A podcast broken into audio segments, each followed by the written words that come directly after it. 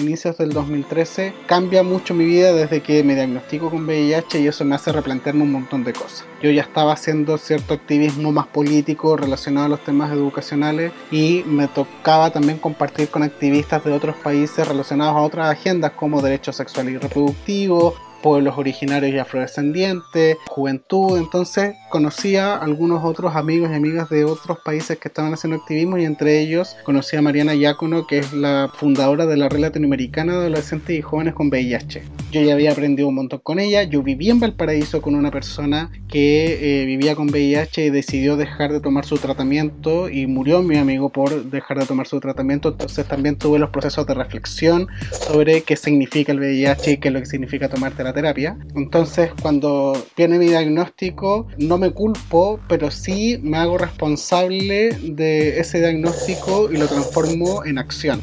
Hola, hola, les habla Alonso Poblete, la voz y cuerpa de Un Gay en Chile podcast. Soy Alonso Poblete, la voz y cuerpa de Un Gay en Chile podcast y les doy la más cordial bienvenida a un nuevo episodio de Un Gay en Chile podcast.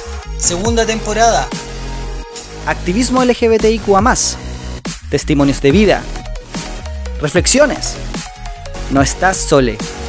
Somos caleta. Somos muches. Historias de vida. Personas como tú. Diversas. Disidentes. Comunidades. Cultura LGBTIQA. Bienvenido a un Gay en Chile podcast. Bienvenidos a un nuevo episodio de Un Gay en Chile podcast. Soy Alonso Poblete, voz y cuerpo de Un Gay en Chile podcast y te doy la más cordial bienvenida al episodio Chile Positivo y Constituyente, entrevista a Yanku Cordescu, activista, técnico jurídico, fundador de Chile Positivo y candidato constituyente por el Distrito 16. Yanku nos ayuda a recorrer sus inicios en el activismo y nos cuenta además cómo migrar desde San Fernando a Valparaíso cambió sus paradigmas como hombre gay. También nos cuenta su trabajo en el activismo por el VIH y ahora su actual campaña en el Distrito 16 en la región de O'Higgins. Yo les recordaré el episodio junto a Karen Gómez, una lesbiana migrante en Chile, donde nos cuenta la importancia de la interseccionalidad para poder entender mejor las vivencias de personas LGBTIQA que migran y en especial su experiencia como venezolana en Chile. Entonces, sin más preámbulo, empecemos con la entrevista a Yanku Cordescu. Hola, hola. El día de hoy, como siempre, les tengo un excelente invitado de San Fernando, técnico jurídico, egresado de Administración Pública. No come carne animal, cero positivo. Fue dirigente regional en la Revolución Pingüina del 2006 y 2007 y fundador de la ONG de temas de VIH Chile Positivo. Bienvenido a Un Gay en Chile, Yanku Cordescu Donoso. ¿Cómo estás? Gracias, estoy bien, estoy con un poquito de ansiedad con el aplazamiento de las elecciones, porque eso significa un mes más en campaña y eso cambia todos los planes, desde los planes laborales, los planes sociales, el recuperar mi vida personal, un montón de cosas, así que nada, pues viendo qué hacer después de, que pasen estas elecciones finalmente.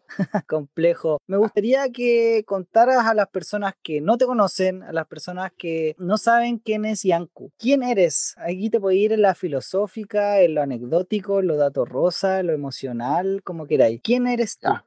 Yo soy un cabro que tiene 29 años, que yo nací y me crié acá en San Fernando. San Fernando es una ciudad pequeñita. Cuando digo que es una ciudad pequeñita es porque también tiene súper poco desarrollo social. Entonces, es una ciudad como súper antigua, de gente muy antigua y tradicional y tradicionalista al mismo tiempo. Entonces, mi infancia fue súper regular, pero me fui a vivir tres añitos a Valparaíso cuando salí de cuarto medio y ahí cambió toda mi vida completamente porque empecé a ir al pagano, al máscara, conocí a las transformistas, conocí todo ese mundo que acá en San Fernando no existía y no estaba dentro de mi alcance. Po. Te chasconeaste, te desordenaste, te soltaste las trenzas, peladísimo en, todas las formas. En todos los sentidos. Oye, y eso, ¿y cómo fue ese despertar, entre comillas, o ese como abrir el horizonte? Porque si uno lo piensa, San Fernando a Valpo tampoco está tan lejos, como geográficamente hablando. Pero la diferencia cultural y y, de cómo desarrollas tu vida como cola es muy diferente de San Fernando a Valparaíso. Con decirte que la primera vez que yo fui a una disco cola fue allá en Valparaíso y me llevó una amiga con la que estaba viviendo. La primera disco fue Pagano, fue un lunes. Los lunes los animaba la Francis François, que en paz descanse mi tía, y mi amiga conocía a la Francis François y se habían puesto de acuerdo para agarrarme para el huevo. Entonces cuando la Francis François entró, hizo su show arriba de la barra, estoy hablando del Pagano antiguo. Entonces apenas la Francis subió al escenario, hizo su show, en algún minuto entre una canción y otra empecé a, a con el público y ve a mi amiga, cacha que yo estoy al lado de ella, va, me hace preguntas, me sube al escenario, me agarra para el huevo. Entonces de entradita fue como al choque, ir a entrar al ritmo de la noche de Valparaíso y del Pagano que me hizo tener un amor muy profundo por Valparaíso. Eso estaba pasando como, no sé, las luces, la entretención, el carrete, todo como lo bonito que también tiene la, la cultura gay. Y vámonos a lo cliché, a lo penca, a lo triste y todo eso. ¿Qué pasaba por mientras? o sea, con tu familia o amistades de, de San Fernando. ¿Fue el conocer quizá, porque no sé si tú ya habías salido del closet, no habías salido del closet, o si sientes que no existía closet para ti, sientes que eso no te tocaba, ¿qué onda pasaba ahí? O sea, en general siempre me dio un poquito lo mismo el closet, pero no había salido del closet en ese tiempo. Nadie preguntaba, nadie asumía nada, todo el mundo lo tenía clarísimo, yo no lo andaba diciendo tampoco. No necesitaba que yo tuviese que reafirmarle a alguien que yo era gay, pero sí había una conversación familiar pendiente, que mis viejos esperaban que yo la tuviera y yo la tuve después, como tres o cuatro años después de que me fui de la casa, entonces como a los 21, 22, 23, ni siquiera me acuerdo cuándo fue, pero fue varios años después de que yo me fui de la casa, entonces entonces, sí, yo tenía prácticamente una vida paralela en Valparaíso porque era lo que no tenía acá en San Fernando. Entonces, claro, mi vida, cola en, Valparaíso, era completamente mi vida, incluso mis actitudes, mis conversaciones, las tallas que yo podía echar en San Fernando en mi casa con mi familia. Prácticamente tenía una doble vida, pero me daba un poquito lo mismo lo del closet. No lo andaba ocultando ni tampoco lo andaba diciendo. Para mí no era tema nomás. Claro, pero, pero sientes tú que como que esta vida gay, llamémosle así, la veías en Valparaíso porque en San Fernando Fernando no, no tenías con quién hacerlo, entre comillas, o, lugares donde conocer personas que tuviesen, no sé, quizás los mismos gustos, o tuvieran, no sé, como algo más en común. Es que con todos los amigos de mi colegio que yo pude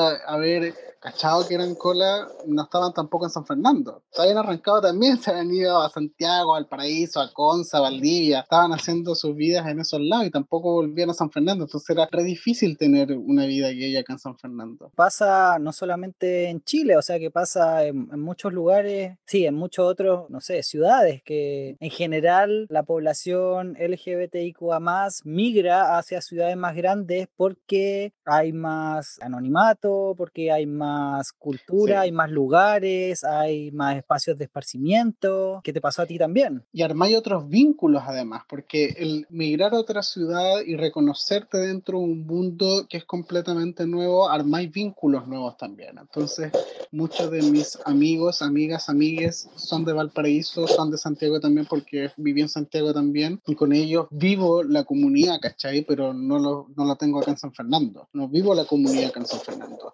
Pero me es más fácil vivirlas allá porque sabemos que es nuestro territorio y, y, a, nadie, a, nadie, le importa nada en todo caso en esas ciudades. No sé cómo será en Conce o cómo será en otros lados, pero al menos en Santiago y Valpo como que daba lo mismo lo que tú decías, con quién te juntaba y qué relaciones tenía ahí. Entonces, al menos para mis círculos, era eso, era nuestro círculo, eran nuestros vínculos y ese era el espacio en el que nos desenvolvíamos. Oye, Yanku, ¿y ahora qué pasa como con tu vida? Porque estás ahí en San Fernando, ¿no? Entonces, ¿qué pasa ahí? Como que todo es online, lo que pasa con la pandemia. O sea, ni siquiera me dan ganas de meterme a Grinder porque es como, ya sí, sí, tampoco se puede hacer nada. Entonces, estoy en mi pieza, estoy viviendo como un hámster.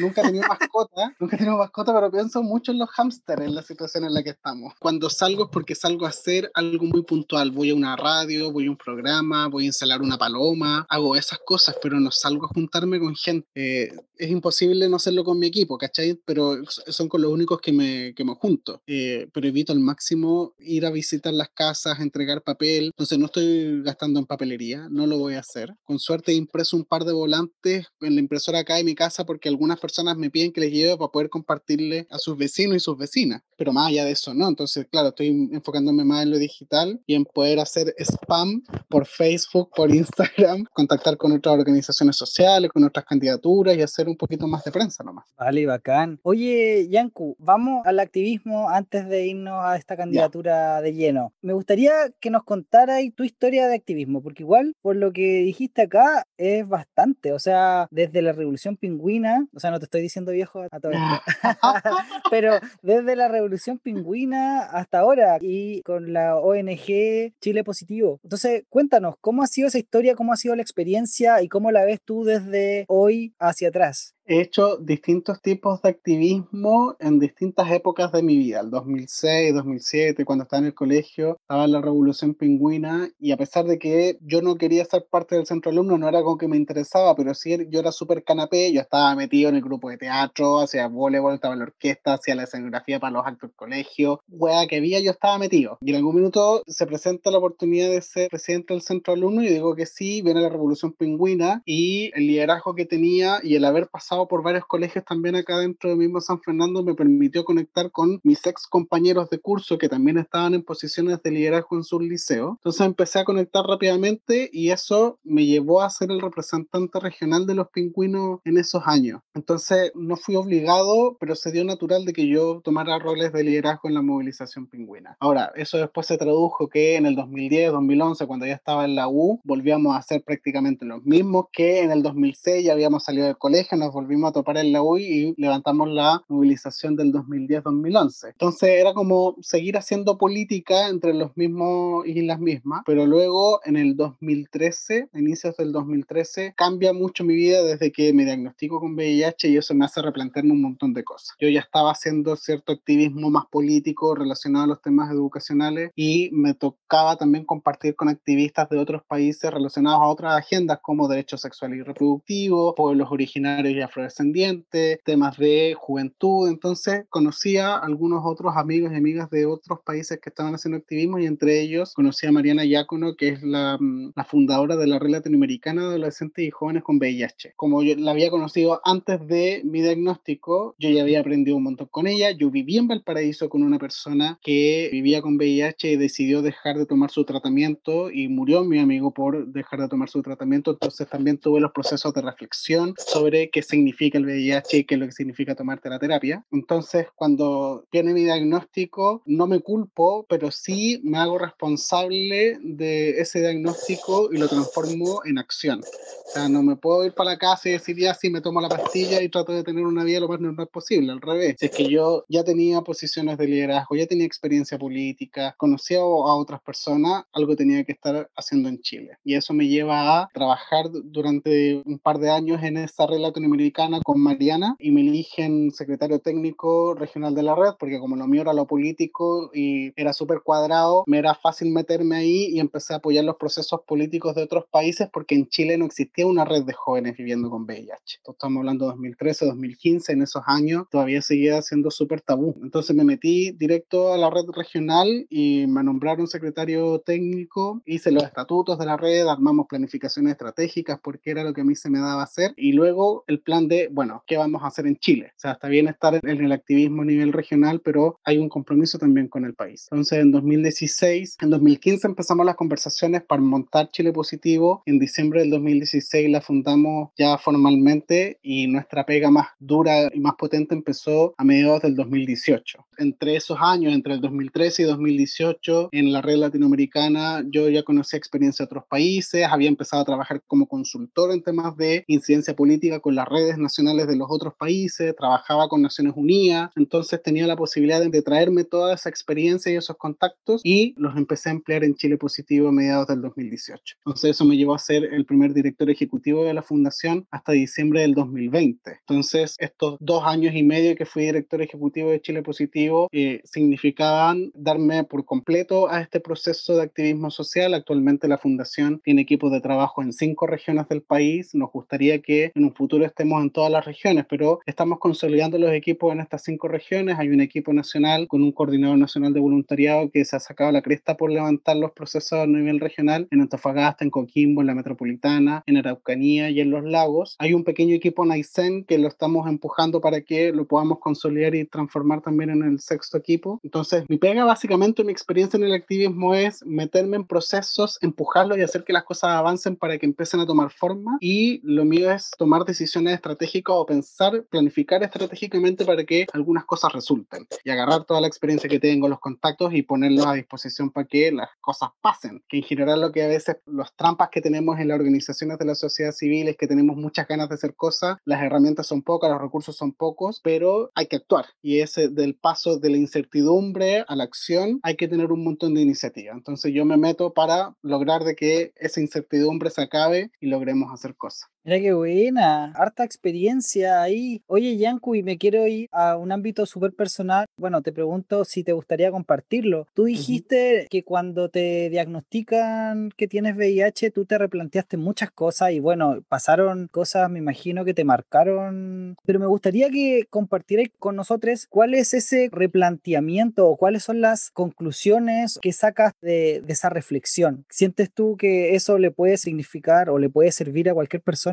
También, me imagino. Hay harto de reflexión sobre el propósito que yo quería para mi vida. En el 2013, prediagnóstico, prácticamente no sabía qué hacer y estaba dentro del camino como, bueno, voy a estudiar lo que estoy estudiando, sacaré mi título, intentaré hacer lo que hace cualquier persona que busca una pega, está en una oficina y quiero mi sueldo a fin de mes. Pero después del diagnóstico viene un replanteamiento porque ya había sido dirigente estudiantil, ya estaba básicamente medio obsoleto de la dirigencia estudiantil, no solo por el haber salido del sistema educacional, sino que también por los años, lo que significa que un dirigente estudiantil vaya avanzando en la edad respecto de otros dirigentes que son más jóvenes, porque me tocó en el 2010-2011 que había compañeros, compañeras dirigentes que tenían como 30 años y nos preguntábamos ya, pues, ¿cuándo va a sacar su título para que deje la federación? Pues, porque se repostulaban y los reelegían. Entonces se afirmaban de eso y el 2013 con el diagnóstico viene a replantearme eso, qué es lo que yo pretendo hacer en mi vida política y mi vida social. No te voy a meter el rollo de que, es como que me vino la iluminación y esto significa de que yo voy a ser el mártir del VIH, porque no, no es así. Tiene que ver con qué es lo que hago yo con mi diagnóstico para de esto transformarlo en algo productivo. Tampoco lo buscaba para que fuera mi pega, sino que era hacerme responsable de que yo era una persona que tenía información, que tenía acceso a redes, que tenía experiencia política y que tengo que utilizarla. Que eso no lo puedo desechar. Entonces, por más que yo siguiera estudiando y tuviese una pega, yo tenía que hacer una pega social y política respecto del VIH, porque no la había asumido antes. Por más que yo conociera a Mariana y a otros activistas de otros países antes de mi diagnóstico, nunca me sentí llamado a liderar ni a hacerme parte del proceso de prevención del VIH. Pero después del diagnóstico sí, ¿qué hago con esto y cómo lo hago productivo? Y de ahí viene el proceso de meterme a la red latinoamericana, de armar la fundación, pero viene este replanteamiento más filosófico sobre qué es lo que pretendo hacer de mi vida, porque ya no basta con solo tener un diagnóstico, tener un título y hacer mi vida normal, porque mi vida en general no me gusta una vida común y corriente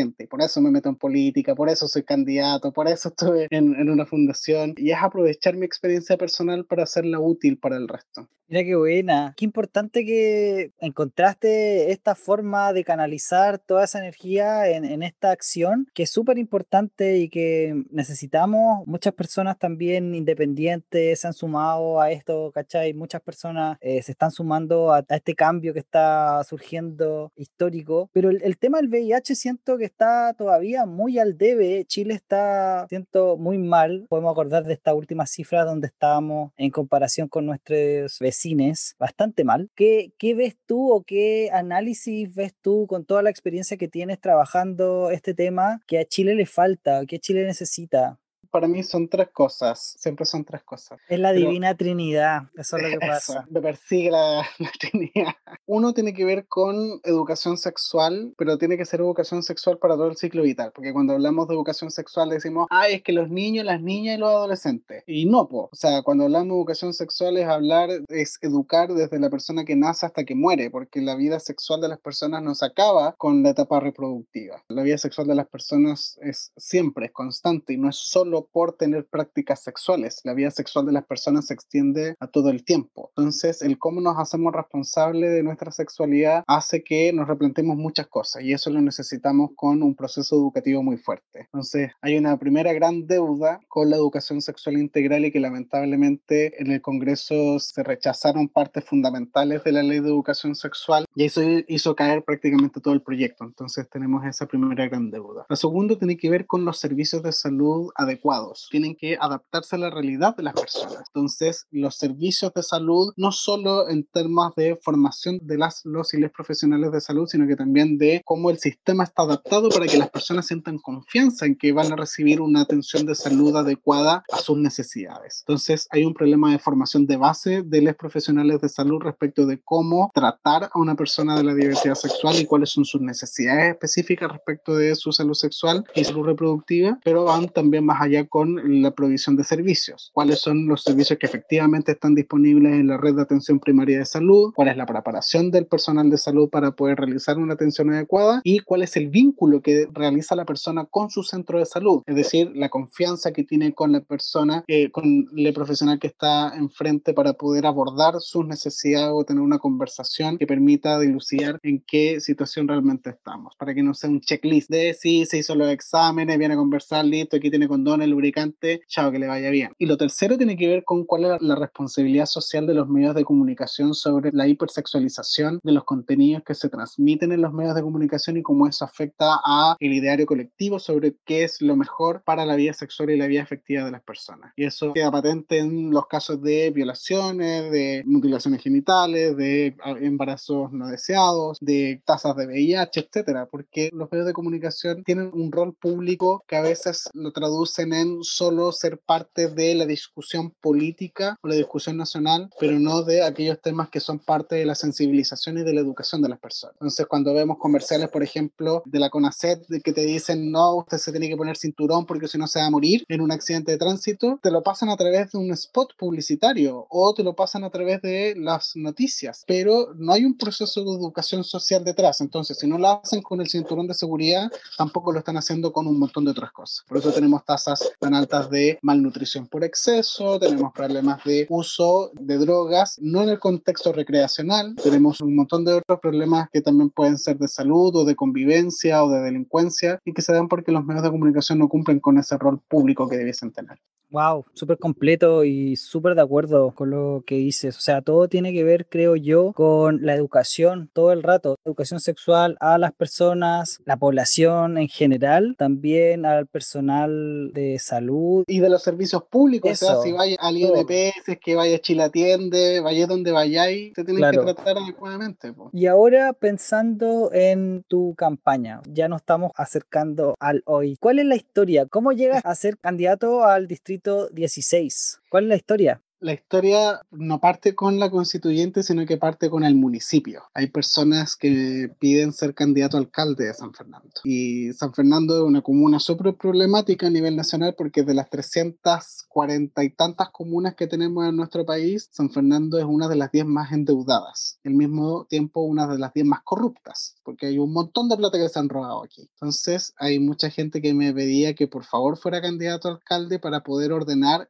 la casa. Y que en general, así como yo tenía roles de liderazgo, me metía en procesos que eran complejos o me metía para poder impulsar algunas cuestiones, creían que yo tenía las competencias para poder ser un buen alcalde y tratar de ordenar la casa san fernandina. Pero en el proceso también se vienen a confluir un montón de procesos políticos y sociales que cambian un poquito la dinámica de las relaciones políticas y mm, viene además el proceso constituyente. Estaba estudiando para ser un buen candidato a alcalde, para poder prepararme adecuadamente para el proceso electoral y me vieron que no, que mejor tenéis que ser candidato constituyente porque en realidad eh, tenéis mucha mejor performance para ser candidato constituyente. Y no era algo que yo estuviera buscando. Entonces cambia completamente la película y tomamos la decisión de ya, ok, desechamos la candidatura alcalde y nos metemos a esta de la constituyente porque no conocíamos otra candidatura de la diversidad sexual en nuestro distrito, no conocíamos otra candidatura de alguien joven en este distrito y no conocíamos otra candidatura que tuviera experiencia política y social como la tenía yo.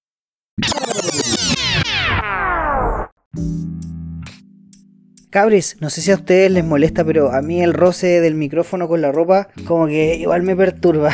Ese es un paréntesis. Así que les pido disculpas. Todo el rato fue culpa mía de no haberle avisado a Yanku que su micrófono estaba causando harto ruido. Es importante pensar en el viaje que muchas personas sienten, pueden experimentar al irse de sus ciudades natales, migrar a grandes ciudades donde el anonimato permite sentir más libertad y menos trabas. Yo puedo todo el rato recordar la vez que fui a estudiar por un trimestre fuera de Santiago, fuera de Chile. Para mí era la libertad de vivir y explorar por completo, ser más auténtico y sentir mucho menos la policía interna que te vigila tu actuar, tu sentir. Creo que la constante de muchos activistas es el sentir querer estar presente. Cuando Yanku y muchas otras personas entrevistadas nos hablan que eran personas comprometidas, personas que les gustaba estar en todas, metidas en la directiva de curso, en la organización estudiantil. Creo que la carrera que Yanku ha hecho tiene toda su lógica. También me parece súper fuerte que alguien cercano muera por no adherirse al tratamiento. Imagino que todo eso te pega súper fuerte y hace muy difícil no querer involucrarte más. Yo, chiques, les recomiendo por favor escuchar más entrevistas de Yanku y conocer más de Chile Positivo. Educarnos es parte crucial para realizar cambios. Lindas palabras las de Yanku cuando nos dice que su trabajo es transformar incertidumbres a acción. Qué ganas de poder decir lo mismo. Qué ganas de poder decir soy el facilitador, un empuje, energía o ese combustible catalizador para hacer que las cosas funcionen y se muevan hacia adelante. Creo que estos momentos de pandemia, post estallido social, periodo de elecciones, son totalmente inciertos. Pero candidatos como Yanku nos ayudan a creer que sí se puede y que tenemos que trabajar para disipar esta incertidumbre. Necesito un Yanku en este podcast. Ahora ya. Educación sexual integral y a lo largo de todo el ciclo vital. Y no solo dado por instituciones académicas como el colegio o la universidad. Me encantan todas estas propuestas que tiene Yanku. Acá ya tienes a otro fan. Respecto al episodio que les quiero recordar, el de Karen, en Una mujer lesbiana en Chile, Karen nos entrega una bella conversación sobre sus reflexiones como mujer migrante de la diversidad sexual y cómo llega al activismo LGBTIQ.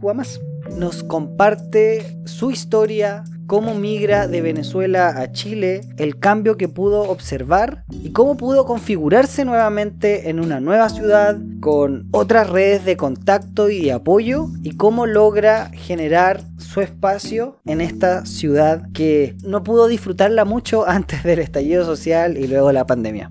Entonces les dejo aquí un pedacito de esa entrevista para que la disfruten.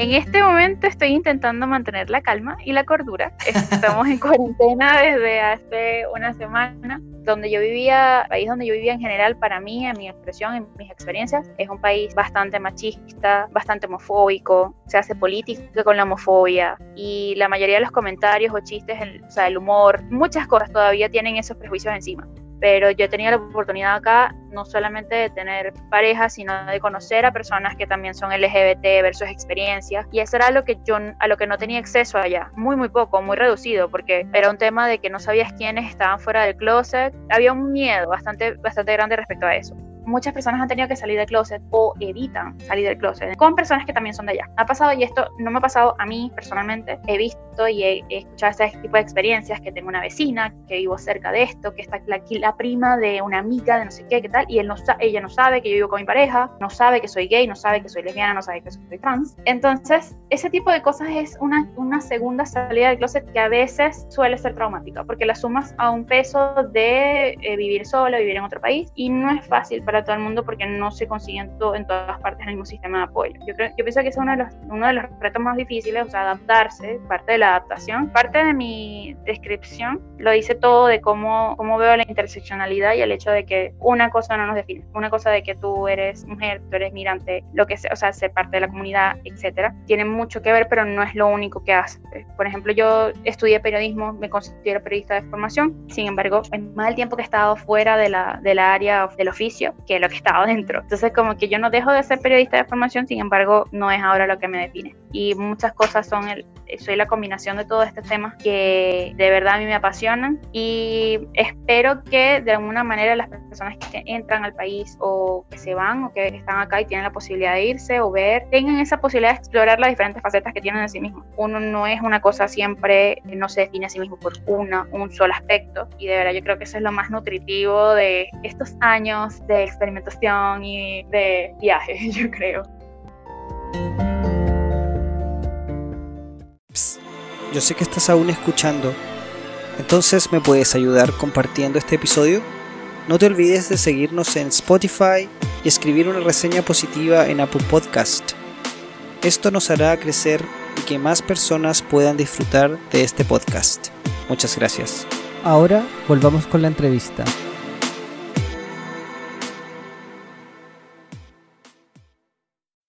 El año pasado las Naciones Unidas me nombran embajador honorario en Chile por los 75 años de la ONU, por haber trabajado con ellos, por haber aportado al proceso del Objetivo de Desarrollo Sostenible. Entonces me dicen, bueno, pero si tenía el currículum para trabajar temas a nivel global y a nivel latinoamericano, ¿por qué no vaya a poder ser candidato constituyente? Si en realidad los temas los manejaba y la experiencia la tenía. Y yo les decía, pero ser candidato constituyente no es lo mismo que ser candidato alcalde, porque uno sabe lo que hace un alcalde, uno no sabe lo que hace un constituyente. Entonces es un proceso de nuevo, volvemos a la lógica de la incertidumbre, entonces digo, ya, bueno, ok, voy a apropiarme de la incertidumbre, la voy a transformar y la voy a, producir en algo positivo, entonces, ok, asumo esa incertidumbre y transformo el proceso y conformamos equipos para poder ser candidato constituyente. Y eso implicaba también conversar y conocer a otras personas de otras ciudades que se estaban también planteando la posibilidad de ser candidatos a constituyente, iniciar esas conversaciones políticas, armar confianzas y redes, y eso desencadena en que tenemos actualmente una lista de seis candidaturas que estamos en esta lista que se llama Corrientes Independientes, cada quien desde su área, desde la educación, el medio ambiente, la cultura, el agua, el reciclaje, y yo desde todo lo que he hecho,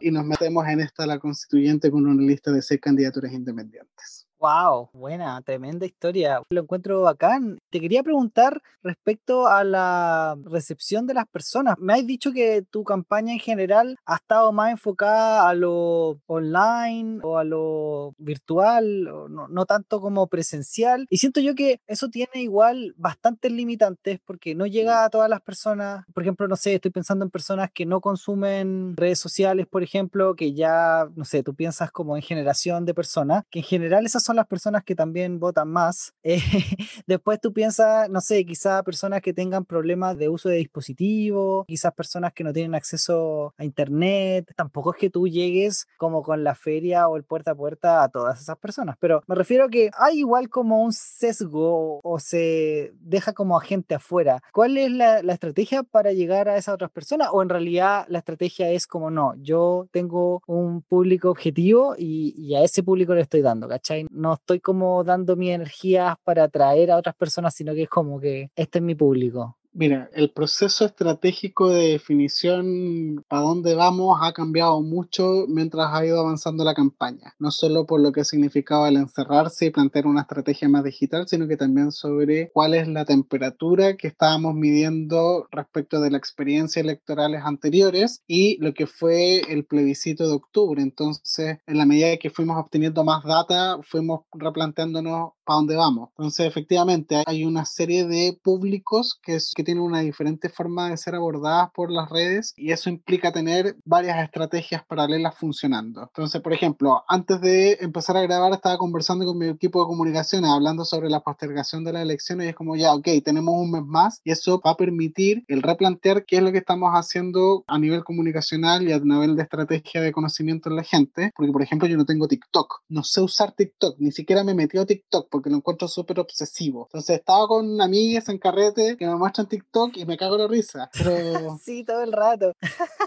Entonces tengo que plantearme si es que me hago un TikTok ahora, porque tengo el tiempo para hacerlo. Es súper complejo. No sé si tenía el tiempo, porque es súper demandante de tiempo. Yo creo que, bueno, no sé, esto es al peo, te estoy tirando esta cuestión, pero reciclaje nomás. Todo, yo creo que todo lo que ya tení, adaptarlo, ¿cachai? Pero sí, todo el rato vos dale. Aparte que yo entrevisté a Mariana González y me encantó que Mariana, su candidatura también está pensada para personas que no votan. Ella decía como las niñas niñas y adolescentes también tienen como el derecho a participar de esta candidatura y por eso también el TikTok y toda la cuestión, así que no, vos dale.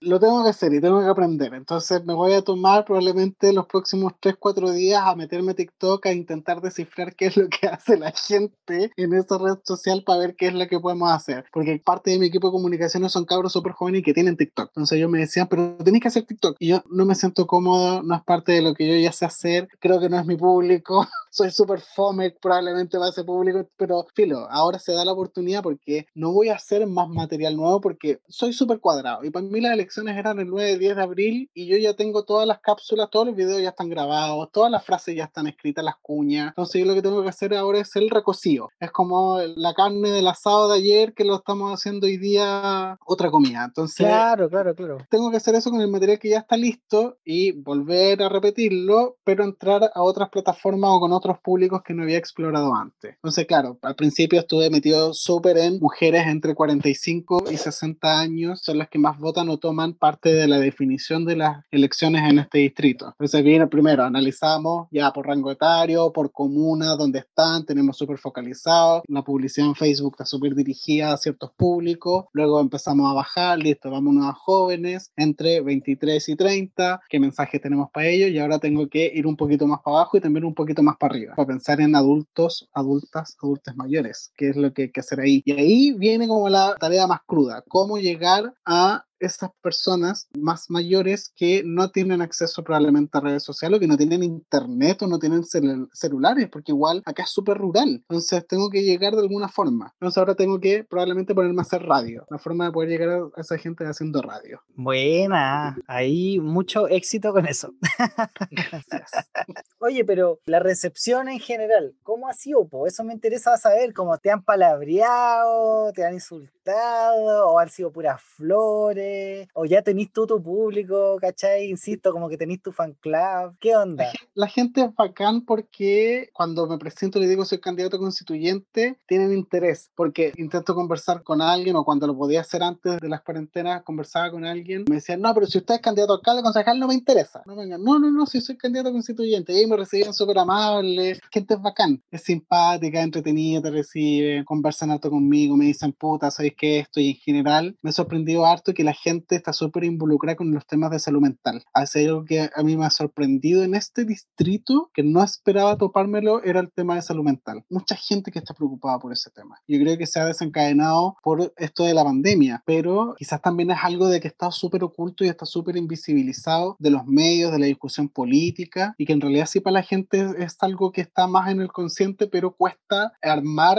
fuerzas eh, o articular fuerzas políticas para poder empujar ese tema. Y creo que es algo que tenemos que discutir. Todo el rato, o sea, es que el tema de salud, también así como hablabas tú antes de educación sexual integral o educación integral, también el tema de la salud integral, o sea, el, el tema de la salud mental está súper votado y es una necesidad, como dices tú, ahora súper latente, o sea, super, sumamente latente. Y me alegra mucho en todo caso estos cambios, o sea, qué triste que te tenga que llegar una pandemia y que Chile tenga que morir y, y renacer para que nos demos cuenta de todas estas cuestiones, ¿cachai? Yanku, ¿por qué no nos cuentas cuáles son tus ejes y tu programa o cuáles son las claves de tu propuesta como candidato constituyente al distrito 16 para las personas que viven en el distrito, se informen y las personas que no puedan apoyar tu campaña? primero aclararle a la gente que los derechos sociales no son una cartilla, una lista de supermercado y que probablemente te lo han dicho muchos candidatos antes, pero es importante recordarlo siempre a la gente porque un montón de gente pide ciertas cosas que a veces son imposibles de realizar. Entre ellas los derechos sociales, algo que sí tenemos que consagrar en la Constitución, pero es los derechos sociales parte de lo que nosotros pregonamos como lista. Queremos garantizar los derechos sociales y por eso queremos una definición de Estado social de derechos. Pero mis propuestas principales tienen que ver con la regulación de la política en sí, porque así como los derechos sociales son parte, una parte importante dentro de la Constitución, hay un montón de otras partes de dentro de la Constitución que hay que discutir y que no se nos pueden pasar. Entonces, mis propuestas van más, en mi lista me les sean porque yo soy como el ñoño de la lista, porque yo me meto en los temas de constitucionalismo, de relación del poder, de equilibrio de las fuerzas, de control de constitucionalidad, bla, bla, bla, bla, bla. Entonces, hay un principio que a mí me gustaría mucho establecer en la Constitución que es el gobierno abierto. Es un cambio del paradigma de la administración pública o del poder en general que obliga a que el Estado y todos los niveles del Estado, los municipios, gobiernos regionales y gobierno nacional y los distintos poderes del Estado tengan una actitud más propositiva a la hora de hacer participación ciudadana en los procesos de toma de decisiones, que esos procesos sean transparentes, que la información pública sea efectivamente pública y que sea amigable para que no tengamos que estar descargando planillas de Excel y teniendo que trabajar los datos, sino que el Estado entregue información amigable para que las personas estén realmente informadas, que exista rendición de cuentas y así una serie de otros conceptos que van dentro del globo de gobierno abierto. Ya estamos en la era de la innovación en un montón de cosas y tenemos que meter la innovación al Estado. Entonces, eso se puede hacer a través del gobierno abierto. Lo segundo es meterme en temas el reconocimiento explícito de los derechos sexuales y reproductivos. Y ahí me cuadro con nuestras comunidades y me cuadro también con el movimiento feminista, y me cuadro también con un montón de movimientos a veces más locales o pequeñitos que intentan también avanzar en ciertos servicios o ciertas políticas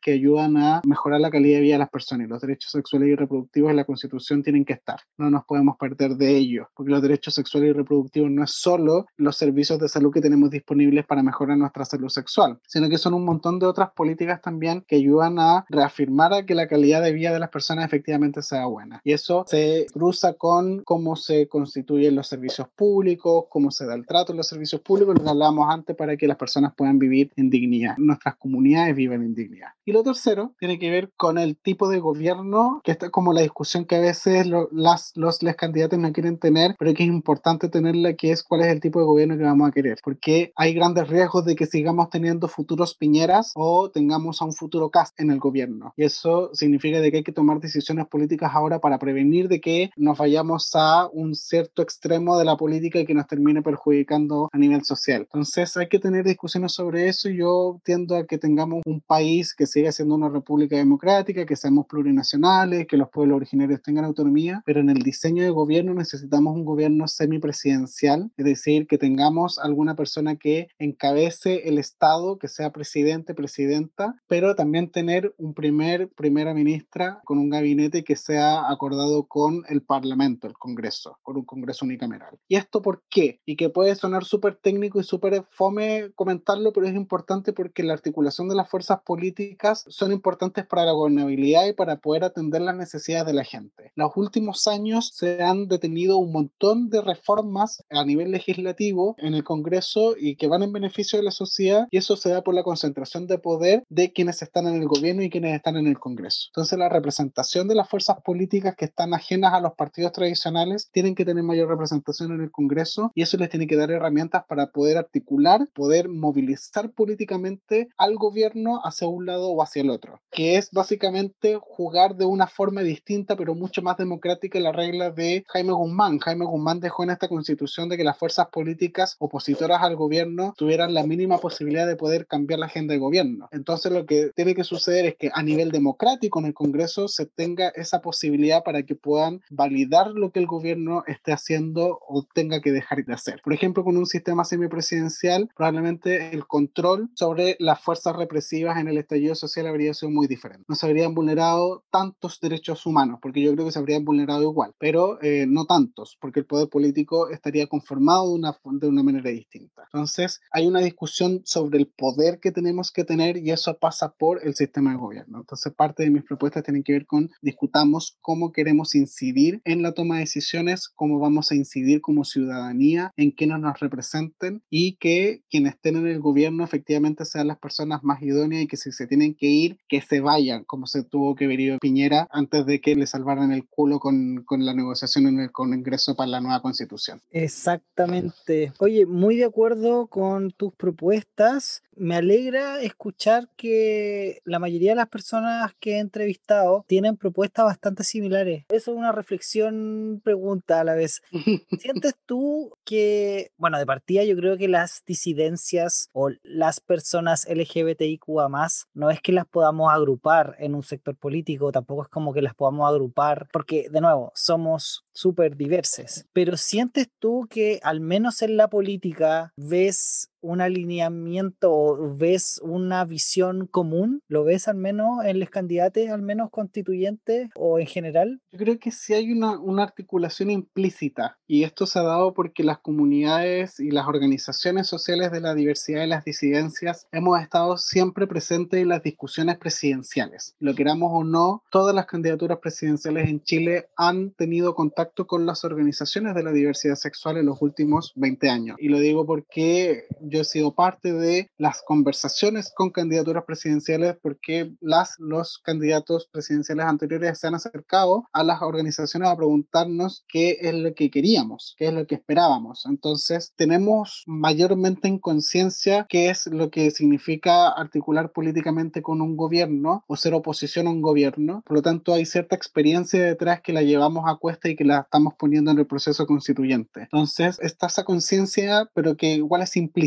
entonces probablemente te has topado con otras candidaturas que sí, tenemos propuestas más o menos similares, pero son similares porque llevamos procesos de discusiones que son muy amplias y que se han transformado también en programas de gobierno. O sea, para mí sería bacanísimo tener en cada distrito al menos a uno. O sea, sería bacán, pero bueno, soñar no cuesta nada. Yanku, déjanos unas recomendaciones. ¿Qué nos recomendarías leer o ver o escuchar? Libros, revistas, películas, series documentales, podcasts, programas de radio, YouTube, página web. Hace poquitos días vi en Netflix una serie de entrevistas a Fran Lebowitz, que es una comediante neoyorquina. Esas conversaciones con Martin Scorsese se llaman Supongamos que Nueva York es una ciudad. Y en realidad las conversaciones están centradas en Nueva York, pero en realidad es una reflexión sobre cómo vivimos la cultura, cómo vivimos los servicios, cómo cohabitamos espacios con otras comunidades comunidades y cómo nos replanteamos la vida. Y en general el humor te da a entender que lo que tú tienes normalizado en realidad es súper poco normal, que es muy común, no necesariamente normal. Entonces esas conversaciones a mí, aparte de ayudarme a cagarme de la risa un rato, me ayudaron a entender un poquito más qué es lo que está pasando por nuestras cabezas. Verlas ahora en medio de pandemia hace replantearme también cómo quiero vivir mi vida con mis vecinos, con mis amigues, en mi pega. Lo segundo y lo último recomendar un libro de la Judith Butler que se llama Cuerpos Aliados y Lucha Política. Hace una teoría performativa de la Asamblea, que es una interpelación política muy profunda a cómo construimos poder político para los procesos que se nos vienen, sobre cómo está avanzando la derecha en el mundo, cómo está avanzando el fascismo. Entonces, Butler invita a cuestionarnos cómo estamos construyendo nuestras asambleas, cuáles son los objetivos que estamos pensando tener o cómo los estamos definiendo, porque la política no es solo lo que vamos a hacer, sino que también cómo lo vamos a hacer y cómo nos relacionamos. Entonces, Butler hace una, una crítica súper fuerte a cómo estamos armando esto y cómo esos cuerpos, los distintos cuerpos se interseccionan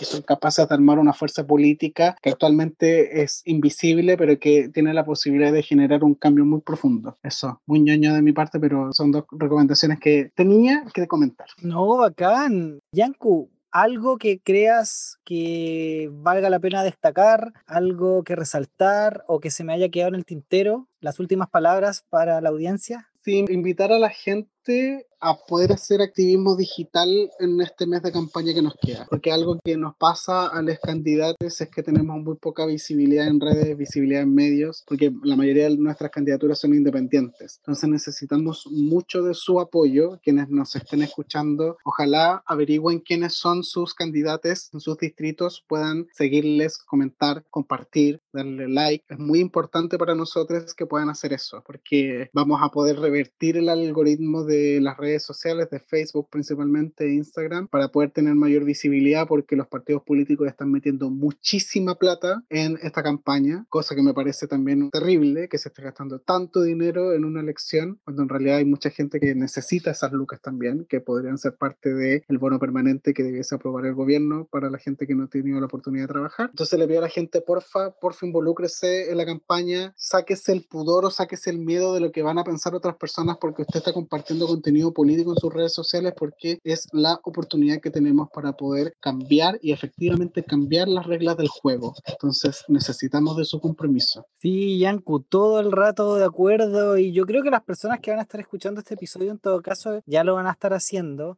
Me pasa algo que en realidad no sé si hay como respuesta, siento que son muchas respuestas, pero creo que Chile despertó hay un sentimiento, hay una sensación que la vivimos, ¿cachai? Esta cuestión de decir, ya no me voy a quedar en la casa, sino que voy a salir o a la calle, o voy a organizarme, o voy a estar metida, ¿cachai? Me, me lanzo con una candidatura, pero siempre van a haber personas que van a estar como en la misma de decir como, no, si igual tengo que ir a trabajar, o no, si son todos iguales, no, si no le escribo a los políticos, como, ah, no, tú eres político, ah, no, no, entonces chao, ¿cachai? Nada, po, siento yo que como que esas personas que no han despertado, no sé si nosotros lo vamos a poder despertar. Pero hay que intentarlo. Hay que intentarlo. Como nuestras mamás o nuestros papás o nuestras abuelas nos han despertado en las mañanas cuando éramos chicos, chicas, chiques y teníamos que ir al colegio. De alguna u otra manera nos despertaban. Así que hay que intentar despertar a la gente que no ha despertado todavía. Mira, qué, qué positivo, Yanku. Eso, súper positivo el mensaje. Yo tengo esperanza de que esta va a ser una elección donde vamos a tener hartas caras conocidas porque son representantes de nuestra población, que conocen nuestras demandas, que conocen lo que hemos vivido, lo que hemos pasado, lo que nos falta, que tenemos una visión nueva, fresca, ¿cachai? Y bacán, y de verdad estoy súper contento de ver que muchos candidatos tienen tremendos currículum, tienen tremenda experiencia, historia, y están acá para de verdad crear el Chile que queremos. Yanku, agradecidísimo por tu tiempo, por tus palabras, por la buena onda. Napo, Yanku, si las personas quieren conocerte más o contactarte, visitar tu página o redes sociales, ¿cómo te contactan? Pueden hacerlo en Instagram, yanku.cordescu, en Facebook, en mi perfil personal o el fanpage que tuvimos que crear para la campaña, Yanku Cordescu Constituyente. Ahora tengo que empezar a usar Twitter porque eh, los medios de comunicación pusieron mi Twitter, hasta mi LinkedIn lo pusieron como red de campaña, entonces ahora tengo que empezar a publicar cosas en esa red. En Twitter hago re poco, pero más en Instagram y en Facebook. Y ahí me pueden escribir y si no les contesto yo, contestará alguna de mis amigas que están ayudándome muchísimo en la campaña, que les mando un abrazo gigantesco y un beso enorme por lo que están haciendo conmigo. Así que escríbanme nomás porque ahí habrá siempre alguien para poder conversar. Qué bacán, qué bacán. Mira, yo insisto, o sea, esto no, no queda aquí, esto no termina, ahora ya no digo abril, esto ya no termina en mayo. esto ya no termina en ah. mayo, ¿cachai? Esto, esto no termina el próximo año. Se vienen más elecciones, se vienen presidenciales, se vienen, ¿cuánto se llama? Parlamentarias. Parlamentaria. Se vienen un montón de cosas y cabre hasta que te mueras. Así de sencillo. Hasta que nos muramos. A descansar. Yanku, muchas gracias. Infinitas gracias a ti. Eso fue una súper agradable y rica conversación. Espero ustedes también la hayan disfrutado y nos estamos escuchando entonces, Yanku. Cuídate, que estén muy bien. Chao, chao. Chao.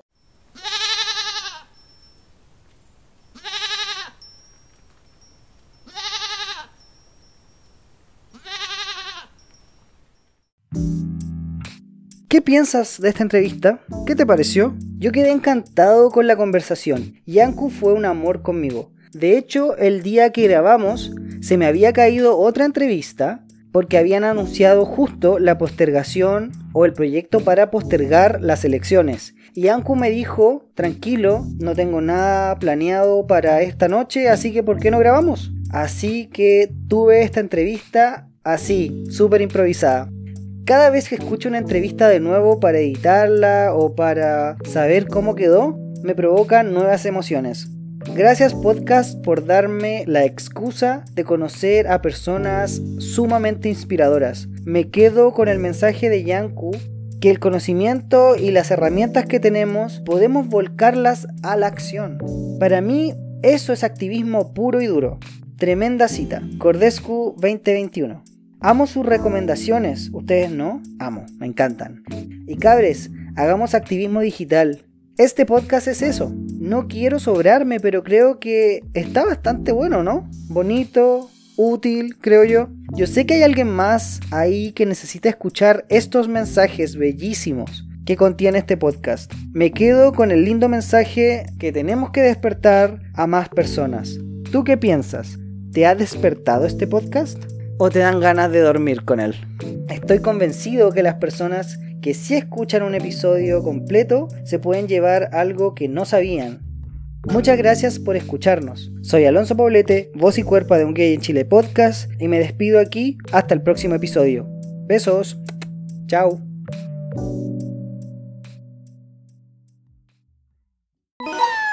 En el próximo episodio parecía un poco lejano todo lo que nos habían contado que había ocurrido en dictadura, la misma represión de la policía y muchos aspectos que uno manejaba como información histórica pero que nunca lo había vivido. Y la verdad es que para mí el 18 de octubre significó un renacer porque me di cuenta que éramos muchos los que estábamos mal. Siento que existía un poco de vergüenza anterior a eso en reconocer que uno tenía problemas. Yo estuve, he estado cesante y no me da vergüenza decirlo porque no soy solamente yo, somos miles los que estamos pasando por lo mismo. Lo que ocurre también es un cambio social importante en que la gente se da cuenta que todos tenemos problemas, que nos cuesta llegar a fin de mes, que las cosas están más caras que antes, que es muy difícil arrendar, que los jóvenes, la gente que quiere independizarse le cuesta mucho, porque al momento de independizarse, de querer arrendar, es imposible pagar un arriendo, tener todos los papeles al día y además te piden un aval. Entonces, cuando uno se da cuenta que la realidad que uno convive es la realidad de una gran mayoría, por supuesto que mi entusiasmo y mis ganas de poder participar en esto y de involucrarme también se acrecentaron.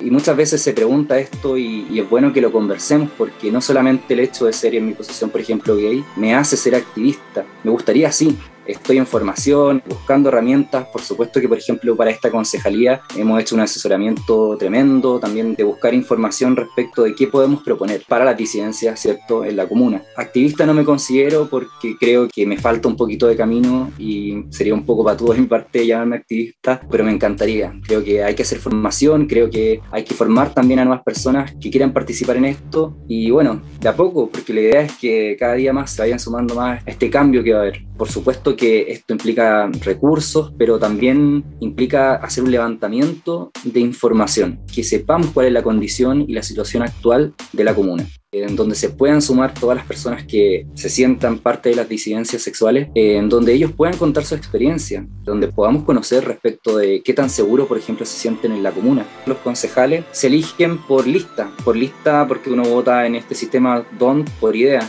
Entonces va a ser muy importante que las personas voten por una lista para que su candidato sea elegido. Eso, eso, ¿qué significa? ¿Cómo? ¿Yo voto por la lista o voto por tu nombre? Tú votas por el nombre. Cuando uno va a votar simplemente vota por el nombre, pero lo que quiero remarcar es que la votación de la lista es la que te hace ganador o no. O sea, a mí de nada me sirve sacar mucha cantidad de votos si mi lista no, no logra captar la atención de los votantes. ¿Por qué? Porque uno vota por proyecto, uno vota por idea. Entonces la gente tiene que tener la certeza de que vote por mí o por cualquier integrante de la lista en la que yo estoy, vamos a llevar más o menos el mismo programa hacia el municipio. La verdad es que no todos los que se ponen a disposición de su partido o movimiento necesariamente están interesados en llegar a la concejalía, eso hay que decirlo, porque obviamente esto se hace también como para rellenar listas, se le llama por así decirlo, porque obviamente la lista tiene que estar compuesta por ocho candidatos, entonces cada lista lleva ocho candidatos, entonces muchas veces se rellena lista con personas que no están interesados en llegar finalmente a la concejalía.